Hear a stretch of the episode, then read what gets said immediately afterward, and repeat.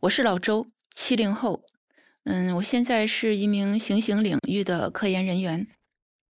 一个案件有公检法司这四个环节，他犯了案，公安局先去查案，然后抓人，嗯，然后那个检察院批捕起诉，然后法院审判，然后扔给我们去执行他判的这个刑罚，这个就叫行刑。你仔细去看一下的话，嗯，前边。公检法三个环节，就是说侦查、起诉、审判三个环节，它都是针对行为的。这个这个行为很多是格式化的，因为我们讲罪行法定、刑法规定的，只有我们最后这个司这个行刑这个这个环节，它的关注点不是行为，而是行为人。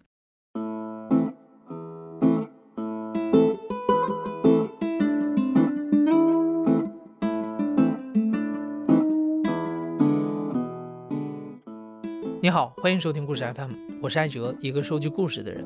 在这里，我们用你的声音讲述你的故事。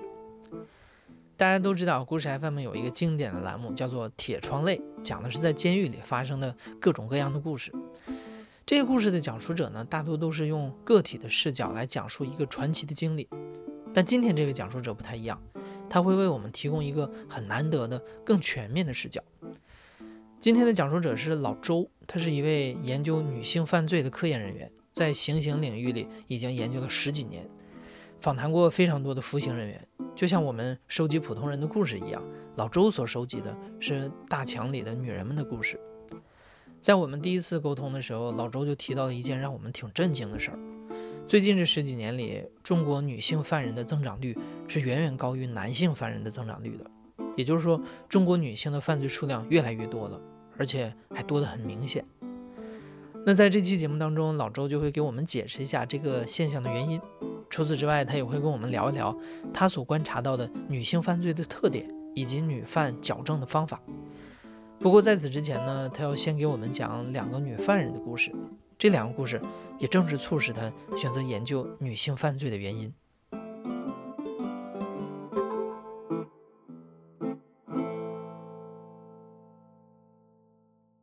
那个时候还没有确定为什么研究女性犯罪，只是说我要研究行刑。后来两个原因让我开始对女性犯罪感兴趣，一个是我们单位规定，只要是这种像我这种没有实务经验的人，嗯，从象牙塔里出来的这种，我们单位要求，嗯，入职之后必须去基层单位锻炼半年，然后根据规定，呃。女性警察是不允许进入男犯监区的。那我说我去锻炼，我就是为了去接触罪犯呢。我要去一男监的话，我接触不了罪犯，我干嘛去了呀？所以我就跟警跟那个领导说，我说我要去女监，所以就跑到了一个女监，待了小半年儿。然后那半年里边算是一个转折点吧，就是我看到那些女犯、女警。那些人可能在普通人眼里边是挺神秘的一个群体，之前在我眼里边也是。但是当你这么近的距离去观察他的时候，你会发现我们之间的共同点远远大于你之前想象的差异。对于女性的一些处境、面对的困惑问题、面对的一些纠结和矛盾，我觉得我能感同身受。我觉得触发女性犯罪和触发男性犯罪的点不一样。嗯，比如说，我到现在记得的一个案子，就是我没有亲身见到那个女犯，我去的时候她已经走了，警察跟我说的，她是故意杀人罪。嗯，她是一个农村的女性，然后家里边条件还不错，是那种二层小楼。嗯，结果到了他们，他们家庭生活不太好，跟公婆也住一起。家庭矛盾还挺尖锐的，跟丈夫有冲突，跟婆婆有冲突。那个时候她刚生了孩子不久，女性刚生产完之后，她的产后抑郁这种发生率是很高的。结果那段时间就矛盾就激化了，这个妈妈就把她的孩子从二楼，你你知道吧？我我现在是我现在自己是一个妈妈，我我这么跟你说的时候，甚至说不出那个词来。我我我那个时候就是特别强烈的感情冲击，嗯，本身是它是一个人伦惨剧，这已经够冲击情感的了。同时你会你会知道这里边他和普通的我们一般想象的罪犯他不一样，他是当然是一个很狠的妈妈，但是这个狠他并不是毫无缘由的，或者说我觉得这个悲剧不是不是没有办法避免的。如果一样要比如说通过政策行动去控制犯罪的话，我觉得当我们把治理的触角更多的伸向这一类的犯罪，可能更可能产生效果。然后还有一个案子，也是一个女犯，也是故意杀人罪。她从小呢，嗯，他们家特别重男轻女。然后，在她很小的时候，妈妈就去世了。几岁的时候，妈妈就去世了。然后她爸爸，嗯，带她，她爸爸对她非常的不好，农村也是，经常打她。她。他那个时候每次被他爸爸打，包括就是没没妈妈的孩子在外边也会受欺负嘛，他就自己一个人跑到他妈妈的坟地去，一大片坟地，他找到他妈妈的坟，在那块跟他妈说话，然后躺在坟前睡一晚上，他这样过来的。后来他结婚了，结婚之后呢，嗯，他生了个女孩儿，然后当地还是重男轻女嘛。他自己心里也不平衡，他也受受到很很多的那种同村的那种冷眼，包括夫家呀什么的。这个时候正好他们隔壁的另外一个媳妇儿生了一个男孩，他就一直不平衡，就觉得凭什么？为什么？后来在两个孩子都几岁的时候，那个男孩到他们家来玩儿，他就给这个孩子的零食里边下毒了，就故意杀人。你你能感觉到这里边的犯罪和我们一般想象的犯罪不太一样吗？就是当你受到很多很多这方面的情感冲击的时候，你能够特别鲜明的体会到里边的差异，你会期待自己从这些差异入手，去推动一些东西，去让它有一些变化。比如说，我觉得女性相对于男性犯罪来讲，她受文化的影响会更多。我这个文化指的是伦理文化、传统的性别文化。嗯，比如说咱们刚才讲的那两个案子，我不知道你有没有感受到，它里边性别文化的那个意味非常重。那个第二个案例里边，男尊女卑的这个观念，基本上是他直接的犯罪推手。嗯，男性他因为是社会里边的强势性别，他他不会面对类似的困惑。女性作为这一个被呃，这样一个性别文化所规训的群体，他的很多方面，他的整个人格都会受这个影响，人格又决定行为。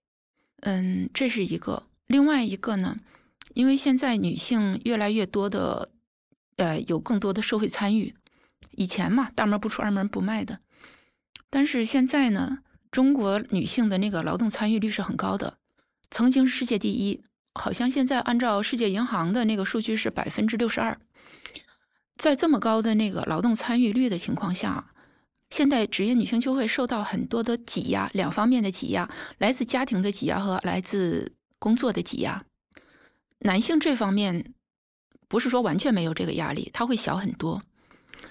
然后女性相对来讲，她能够占有的社会资源会更少，那这个必然形成一种很强烈的张力，一个矛盾冲突。那当这个矛盾冲突极端化、激烈化的时候，就往往表现为犯罪。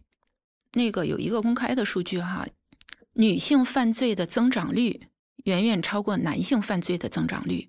二零零一年，嗯，统计的数据是女女犯的增长率是中国整体压犯。老周在这里有一个小口误啊，这是二零一一年中国统计年鉴的一组数据，从二零零四年到二零一一年的这七年间。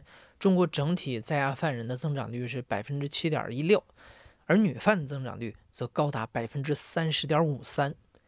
这个数据，我这个外行人刚看到的时候很震惊，因为在大众的印象里，刑事犯罪领域的女性总是以受害人的身份出现的。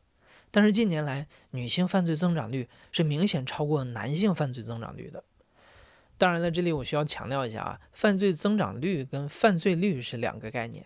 如果就犯罪数量来说啊，女性犯罪还是比男性犯罪少得多。二零一一年，女性服刑人员只占全部服刑人员的百分之五点六二。放眼全球，女性犯罪的增长是社会经济发展的必经之路。一些发达国家在更早的年代就已经经历了女犯的增长率激增的年代。比如在法国，从1960年到1972年的十二年间，女性的犯罪率增长了百分之一百五十五。那随着整个社会的发展，女性犯罪也呈现出独有的特征。其中一个比较显著的特点呢，就是她们大多实施的都是非暴力性犯罪。这个也很好理解，女性的先天条件决定了女性暴力犯罪数量会远远小于男性。根据2012年的抽样统计结果，暴力犯罪仅占女性犯罪的百分之十三点零四。而这个数字在男性那里是百分之三十二点六四。那女犯人一般都是犯什么罪呢？这个在不同的省份可能有所差异，但主要还是侵犯财产或者是涉黄涉毒的。其中比较常见的罪名是盗窃、诈骗、卖淫和贩卖毒品。当我们问老周，在他访谈的这么多年里最常遇到的犯罪类型的时候，他第一个提到的就是涉毒。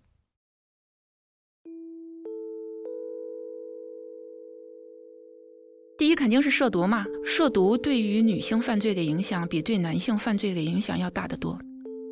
一个是有生理原因，雌激素会使得女性对毒品的侵蚀格外的敏感；一个是有性别文化的原因，好多女孩是从上学的时候，中学就涉毒了，那个他们会把这个视为一种就是一种交际手段，分享新型毒品，参加那个朋友聚会，就就会起哄嘛，喝酒。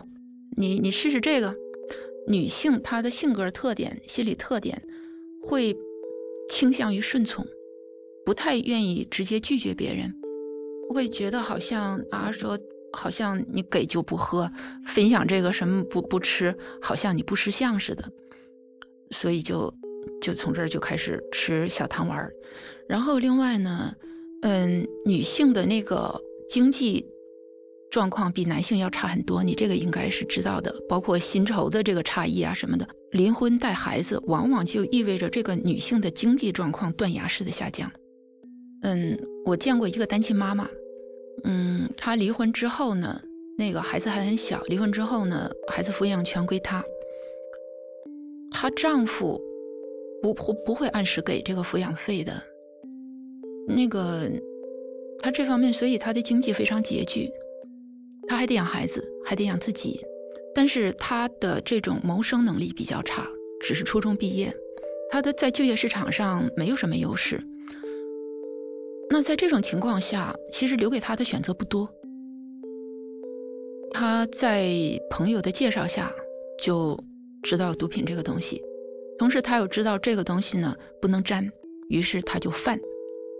贩毒是风险超级大，但是利润超级高的一个东西，门槛又特别低，所以这会就会吸引一些困境中的女性铤而走险。还有一些是去减肥。我遇到一个女犯就特别有意思，那个女犯她来的时候，我觉得那个状态特别好，皮肤比你还好，然后那个眉眼笑笑的，我很难想象她是一个常年吸毒的一个女犯。然后我就问他吸毒的原因，怎么吸毒啊？我就就是根据我所掌握的是，他都三次第三次进来了。他说我特别胖，我说你也不胖啊。他说我以前特别胖，那挺不好看的，好看衣服也穿不上，那个那个男的也不那什么，找不着男朋友。然后那个听说这个吸毒能减肥，还挺有效的，就跟我说，真挺有效的。那然后我就进来了呗。然后我说：“那你咋咋咋那个？你你都进过监狱了，你怎么还还进来呀？”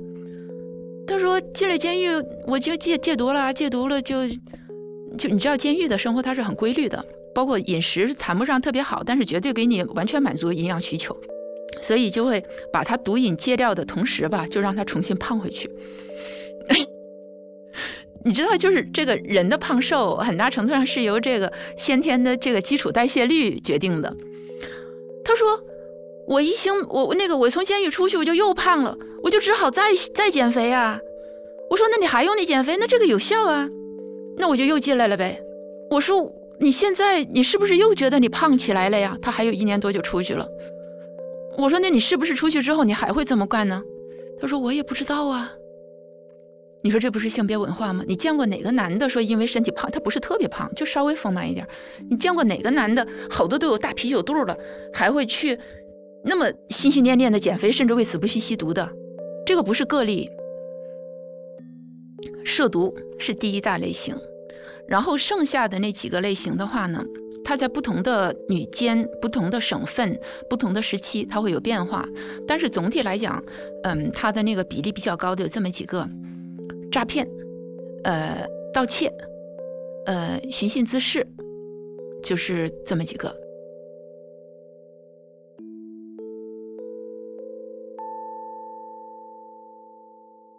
刚才我们讲到，女性犯罪有非暴力性犯罪居多的特点。那第二个特点呢，就是犯罪人往往文化程度低，法律意识淡薄。老周接下来要讲的这个例子里。犯罪人就是一个受教育程度不高、没有工作的老年女性。寻衅滋事这两年稍微好点了，就是前些年的时候，尤其就是拆迁各方面比较多的时候，这个会挺多的。举个例子哈，有一个地方拆迁，那个那个人家政策确实是没违法，确实也不是强拆，这家人就认为由于某种某种原因。我获得的钱应该比别人多，那他们所陈述的这种情况不被政策法律所认可，于是呢，这家人就想个办法。这些女儿儿子全都有工作，老头儿没工作，那人家是老头儿，所以这家人就想了一个办法，就开家庭会议，说：“妈，你那个你反正也在家也没事儿，那个你你也挺能耐张罗的，说这事儿你这么这么办，怎么办呢？”这老太太嘛，之后就开始每天去那个市政府前边的要道上去堵路，在一些建筑物上边各种嚷嚷啊什么的，这这都都没事儿，都还好。他发现没用，于是就跑到这个市政府门口呢，来往拉扯那些政府的工作人员，扣住他们的包，说的啊，你们那个欺负人呐，怎么怎么地，就到这儿也都还能忍。但是有一次。有一次，他冲进那个办公楼里，在人家办公桌上拉屎，这一下就不能忍了，而且不是一次，把垃圾全都扔出来，扔的满办公室都是。后来就忍无可忍嘛，就寻衅滋事了。就是你能够看到，嗯，这样一些老年女性，她们被认为在家庭里的价值仅限于这个，她们自己也认为。他们的家庭成员也会认为这个是他们家庭价值的最大化。对于这样一个老太太来讲，整个家庭价值都会认为牺牲我妈去做这件事儿，第一成功率更高，第二成本很低。我去访谈这类的女犯的时候，她们有一个共同的特点，他们会有点类似于牺牲我一个幸福全家人的那么一个观念。我是妈妈，我是这一大家子的，像个老母鸡似的。那我的牺牲是应该的，甚至有一种悲壮的色彩在里边，他甚至会自我感动，这个就会很影响对他的一些我们那个叫行为矫正，这个东西去对抗不是很容易，因为这样一个观念是深植于我们的这样一个传统文化里边，几千年的力量，你就靠几年的监狱管理去对抗，嗯，会有效果。但是有的时候效果会很有限。女性犯罪呢，还有一个特点就是情感犯罪比较多。在女性犯罪中占比较少的暴力性犯罪，也常常是跟情感相关的。老周告诉我们，女性进行暴力犯罪，比如说故意杀人、故意伤害，其中很大一部分都是面向自己的强关系人。所谓的强关系人，就是配偶、恋爱对象、亲朋好友等等关系比较亲近的人。在查阅资料的时候，我们也发现了一个很值得注意的数据：实施故意伤害罪的女犯中有百分之八十五都是已婚女性。有的学者认为，这是因为随着社会活动范围的扩大和家庭问题的复杂化，他们同亲属、丈夫、邻居、同事等发生矛盾和冲突的可能性大于青少年女性。老周曾经就在监狱里遇到过一个犯下故意杀人罪的女犯人，她的故事让老周一直难以忘怀。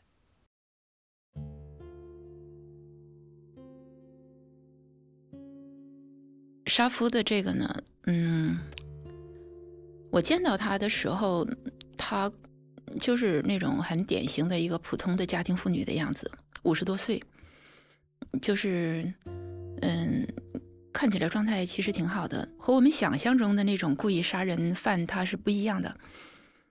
他是在一个挺穷、挺落后的一个地方住。这个案子是发生在那个本世纪初零几年的时候，还没脱贫嘛。然后又在山里比较闭塞，她自己文化教育也很低。嗯，她结婚之后呢，她的丈夫就是一混子，嗯，就是很典型的那种家庭暴力里边的那种男性的那种那些什么，呃，游手好闲，然后。家里边其实挺多农活的，但是他不干这些工作。嗯，他整天就是出去。我他我说他出去干嘛呀？他说我也不知道啊。后来就是那个听警察说，说出去，呃，睡女人，嗯，然后赌，然后打游戏，去那个网那个网络什么那些，哎，总之就是那些混子会干的那些事儿。他隔段时间回来一次，他回来的唯一目的就是找媳妇儿要钱。嗯，这个女犯呢，她这个媳妇儿，当时我我告诉你，她都需要做什么？家里边的地，所有的地需要她一个女人来种，孩子还还只能背在背上，需要她来管。家里有一个瘫痪的婆婆，完全没有自理能力，需要她来管。然后家里边好像还养着鸡还是什么玩意儿，也要她来管。其实经济非常拮据，但是她老公每次回来就干两件事儿：要钱、打人。嗯，如果给的钱少，就打的厉害一点儿；给的钱多，就就打的少一点儿。但是不打是不可能的，就也会当着孩子的面打。孩子后来越来越大了，一个女孩。后来有一次，嗯。她老公又回来的时候，那次她要的钱特别多，她也给不起嘛。她老公是喝了酒回来，醉酒状态回来，就说说某某某，你那个什么，我现在先睡个觉，那个那个等着我醒来之后，我好好打你。他当时就跟我说，他说我太害怕了，我太害怕了。他不停的重复这个，我太害怕了，太害怕的。当他之前跟我去交流的时候。他和我交流时候状态像你和我的交流状态，我们目光对目光，脸对脸，叙述的语调是平和的。但是当当他开始不停的重复“我太害怕了，我太害怕了”的时候，他好像就好像穿越时空一样，回到了当时的那个场景。他眼睛不看我，浑身发抖，声音也发抖，就重复这一句话：“我太害怕了，我太害怕了”，重复了很多遍。然后她就趁她丈夫就是醉酒的时候，醉酒睡觉的时候就把他杀了。具体的那个杀人方式我忘了。我后来我就问他：“你没有想离婚吗？”他说：“我想离婚呐，可是我没有文化呀。我我那个有一次他不在家的时候，我翻了好几座山，找到了一个挂着五角星的地方，有国旗的地方。他认识国旗。他说。”那我知道那肯定是政府的地方，我就进去要求离婚。然后我估计是里边的工作人员，他会以为这个是普通的这种家庭纠纷。我们讲这个宁拆十座庙，不拆一桩婚嘛，那工作人员肯定要劝和呀。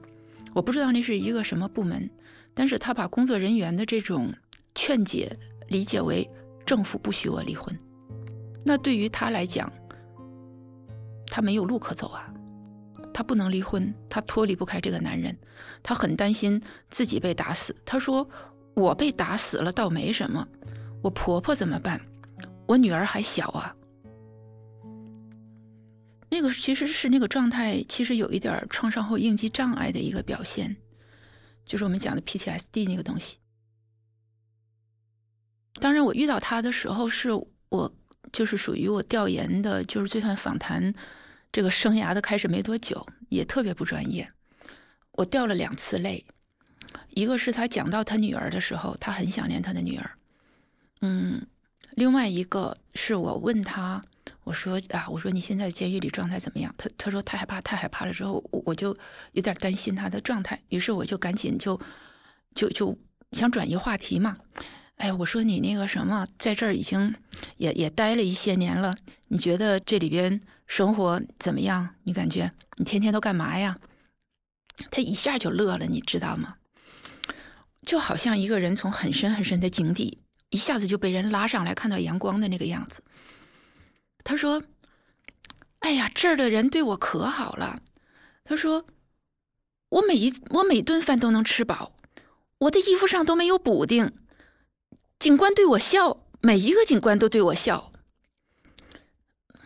就是他说这个的时候，我我我眼泪就一下子就流下来了。你没有办法想象，对于一个普通人来讲是最平常的一些待遇，对他来讲就好像好到了天堂。所以你能够想象他是从怎么样一种泥沼里边爬出来。特别讽刺的是，他爬出来的这个过程居然是通过犯罪。我我我到后来我还问他嘛，我说那个你这还有没几年就出去了嘛？你这个服刑结束了，我说你有什么想法？那个他说啊，他说那个我我觉得我可盼着出去了，那个我出去好多事儿可干呢。说那个我闺女结婚了。我我当姥姥了，我我还得给她给我给我闺女带孩子呢。他说我这样一个小学都没毕业的，我在这儿学了很多很多的文化，我认识很多字，我还学了怎么怎么那个种茶树，怎么养茶树。他说我回去我要包一片山，我种茶树。就是就那个时候，我就觉得我们的监狱真是伟大。就是那样一个女性，很难很难的底层的一个女性，备受折磨，然后通过那样一种方式，挣脱了她原来的命运，一种在我们看来很糟糕的方式，挣脱了她的命运，然后整个爬上来，成为一个人，真是成为一个人，然后就是像我们说的回归社会，让他重新回归正常的社会生活。你能够看到他脸上的那个样子。判若两人，我忘了他是无期了还是十年以上了，好像不是死缓。嗯，他应该已经服了将近二十年了。按照那个中国故意杀人罪的刑法里故意杀人罪的规定，第三百二百三十二条，故意杀人的，处死刑、无期徒刑十年以上有期徒刑；嗯，情节较轻的，处十年以下三年以上有期徒刑。之前就是像他这种杀夫的，即便是有家暴的因素，很多都是直接判死缓、判无期。然后后来通过就是咱们国家一些规范性文件，把这个被害人过错的这个因素充分纳入考虑。被害人过错，就我们的这个数据调查来讲，在女性犯罪里边，被害人过错的因素非常的鲜明。当把这个考虑因素，这个这个考充分考虑到量刑的过程中之后。对于长期受暴妇女杀夫的这个整体的刑量明显的降低，甚至已经有嗯缓刑了，是判一缓五还是判一缓三？我忘了，这是挺好的一个一个什么？但是反正我觉得还不够。在老周刚才讲述的这个故事里，你应该能感受到，这其实也反映了中国监狱在女犯矫正上做出的努力。过去大部分省份只有一座女子监狱，被称为独生女。但随着女犯的增多，也对监狱的建设、女犯的管理提出了更多的要求。对于女犯矫正来说，也会根据女性自己的特点，采取有针对性的方法。而其中最重要的一把钥匙就是情感。我有一个同事，正好他的领域就是研究这个刑刑里边的家庭支持。女犯的家庭支持情况整体上比男犯要好。我们那个叫亲情帮教啊，呃，服刑过程中信件。会见，还有电话，这个视频会见，这女整体女犯的情况要好一些，然后家庭接纳的情况也好一些。男犯女犯都会挂念家庭，但是他挂念的方式会不一样。嗯，比如说呢，男犯是概括的挂念，我说你孩子谁管呢？说孩子爷爷奶奶管，或者我媳妇儿管。哎，这个我也不在身边，不知道怎么样了。他他就会这样，你知道吧？女犯就不会，她一样是担心孩子。为什么？哎呀，我走的时候，他数学老师刚给我打了个电话，说他数学成绩下降，语文倒还挺好的，也不知道他那个数学怎么样了，有没有人管？算算年龄，我闺女到青春期了。上回打电话的时候，听说她都来例假了。哎呀，也不知道她遇着事儿，她找谁说去呢？你发现发现，她这个她担忧问题非常具体，所以这个里边就会很不一样。然后。几乎每一个女监都有艺术团，他们的节目不能看，因为就是太动情。他们的这个情曲，大部分都是围绕这种这种呃父母子女家庭情感的。在舞台上扮演妈妈的，实际也是个妈妈。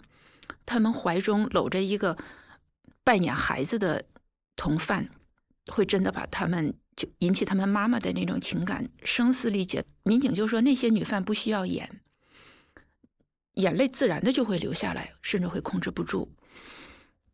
然后那个我去访谈女警的时候，他们也特别强调的一点就是什么呀？每一个女犯都有死穴，再死硬的罪犯，你只要是点到他那个死穴，他情感的那个点，他的心门就会打开。所以这个时候你要矫正女犯。你需要采取那种更个性化的方式，我们叫个别矫正。在女犯里边，她这个情感是一个很重很重的钥匙。一个再顽劣的罪犯，如果他能够觉得这个警察是真心的关心我，是为我好，他就会可甚至可以做到立马脱胎换骨。那时候，那次我记得我去访谈的时候，就是嗯，找监狱专门要了几个那个有违规违纪情况比较多的那个罪犯。其中就有一个罪犯，就真是挺横的。但是在我我去访谈他的时候，他状态已经好很多了。但是也能能仍然能够看得出来，他在经过很多年的这个改善之后，他仍然还挺横的，语气挺冲的。说到他犯罪情况的时候是另外一码事但是一说到他那个管教的时候，一下子就柔软起来。他说：“哎，他说这个周博士，你你你你访你你来那个，你都上哪儿访谈去？几间去的？”我说：“去哪儿哪儿。”哎，他说你见没见过那个叫哪哪哪个警官？不知道我们那管教怎么样了？现在好不好？我说怎么的呀？嗨，我以前混啊。他说就有一次，他这个人其实挺惨的，父母双亡，然后他原本是家里最小的女儿，上边几个哥哥，父母和所有的哥哥全死了，很惨，彻底的一个孤儿了。然后他是诈骗吧进来的。他说：“我自己都忘都忘了我的生日了。有一年我们那管教，他是东北的，在我生日那天专门给我弄了一碗豆角炖肉啊，还是那叫啥？就是就东北那个叫什么？就是猪肉炖粉条，但是里边很多油豆角那种。我是跟他聊天的时候聊到，我说油豆角怎么怎么地啊？他说：哎呀，我吃过的最好油豆角是我们那管教谁谁谁给的。他说那个我我第一口下去，我眼泪一下子就下来了。”他说：“我上回吃这个还是我妈给我做的呢，就打那之后就状态就好了很多了。”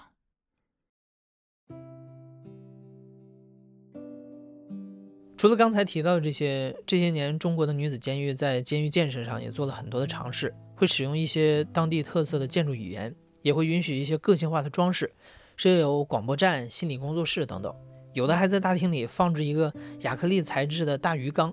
让女犯通过养鱼来培养爱心和责任心。在这里，老周提到了一个关于女犯管理的比喻。他说，有性别针对性的管理，不只是把小便池漆成粉色这么简单。除了硬件上的建设，在女子监狱里还会教授文化知识、培训职业技能、进行性教育等等。比如在云南的某个女监，当地男尊女卑的观念非常根深蒂固。尤其是其中一些涉及卖淫的女性，会认为自己的身体不值钱，甚至当众赤身裸体。女监里就会专门开设性教育的课程，让女犯了解到女性的身体结构和功能。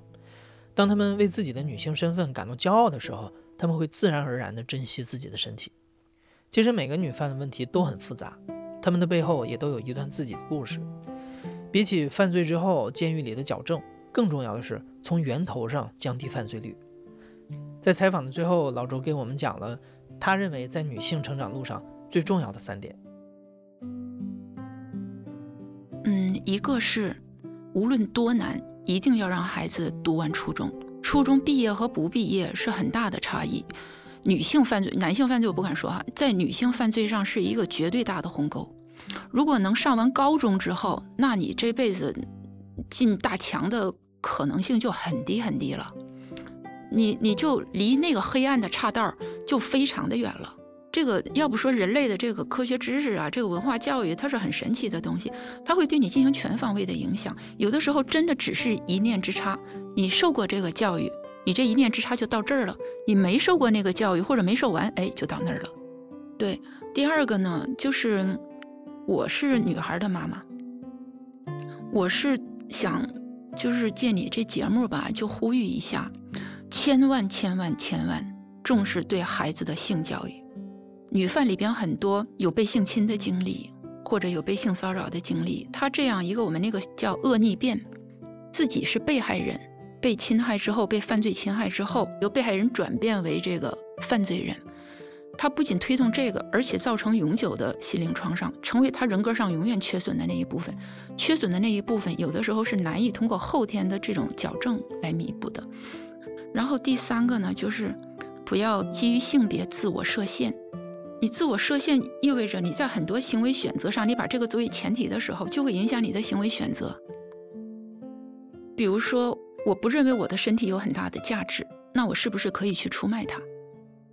比如说，我不认为我的生命有很多的价值，那我是不是可以铤而走险去换得家庭的利益，或者说他人的利益？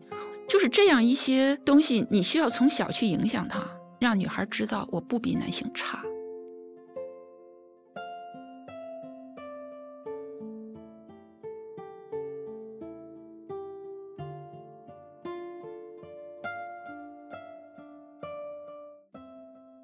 你现在正在收听的是亲历者自述的声音节目故事 FM，我是主播艾哲。本期节目由刘豆制作，声音设计桑泉。